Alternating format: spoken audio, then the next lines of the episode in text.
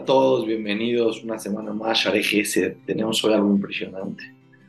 La persona no se da cuenta que cuando dice una verajá puede llegar a los niveles más altos de meditación y de emuná y de confianza en Dios.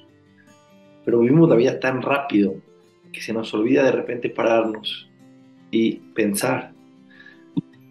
Rabbi Yenuk Hamurán dice, dijo que la, el trabajo más importante en esta generación es poner la intención correcta una persona dice una bendición antes de comer. Hoy les voy a regalar cuál es el secreto de una bendición. Cuando la persona dice Baruch, tiene que pensar no que Dios es bendito, sino que Dios es la fuente de todas las bendiciones. Esa es, la explicación verdadera y profunda de la palabra Baruch. Que Dios es la fuente de todas las cosas buenas que hay en el mundo. Tienes que pensar cuál es la palabra Baruch. Atá. Tienes que pensar que Dios está enfrente de ti. Por eso lo tuteamos, hasta no decimos U, no decimos eh, que es la fuente de bendiciones usted, decimos tú, porque aquí está enfrente, aquí, aquí, cerquita de ti, para hacer una cercanía con la persona. Cuando dices el nombre de Hashem, Amunai, tienes que pensar que es eterno, que está en todos los lugares. Baruch Hashem, Eloqueno. ¿Qué pides cuando dices Eloqueno? Es tu Dios. ¿Qué significa tu Dios?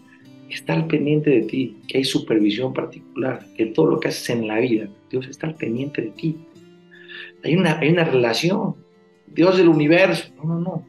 Mi Dios, el Oqueno, nuestro Dios, que está al pendiente de nosotros cada segundo. Melech, el rey. Melech Aolam, del mundo, del universo. Él es el patrón, el dueño, el rey. Sheakol Niyabit Baró, que todo fue creado con su palabra no que pensar, simplemente su palabra hace que todo se cree su voluntad. Es que es difícil que pase esto, difícil que pase el otro. Una persona que toma un vaso de agua. Cualquier satisfacción que la persona tiene en este mundo, porque la verdad de Shakul se dice para todas las cosas que no vienen ni de la tierra ni de los árboles. Cuando la persona come carne, pollo, pescado, toma un vaso de agua, etcétera, etcétera. Se dice la verdad de Shakul, ni Hay muchas hay que ir con los ajamim para que te enseñen las verajot.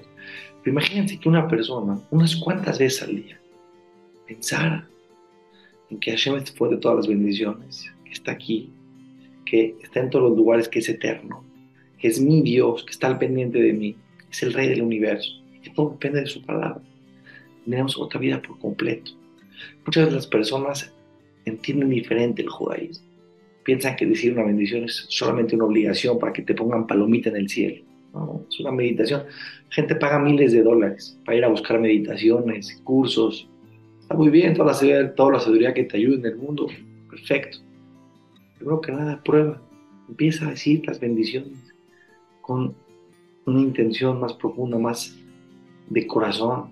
Aparte, cuando una persona dice una bendición, está en el presente, está en el agradecimiento. Se puede dar cuenta que puede comer, que puede digerir, que Dios le está dando algo.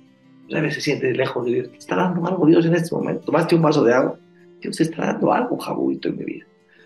Sin fin, sin fin, lo que la persona puede llegar a niveles espirituales, la persona pondría, estaría más presente en el momento que le agradece a Dios por cualquier cosa. Todas las verdades que tengan una semana maravillosa.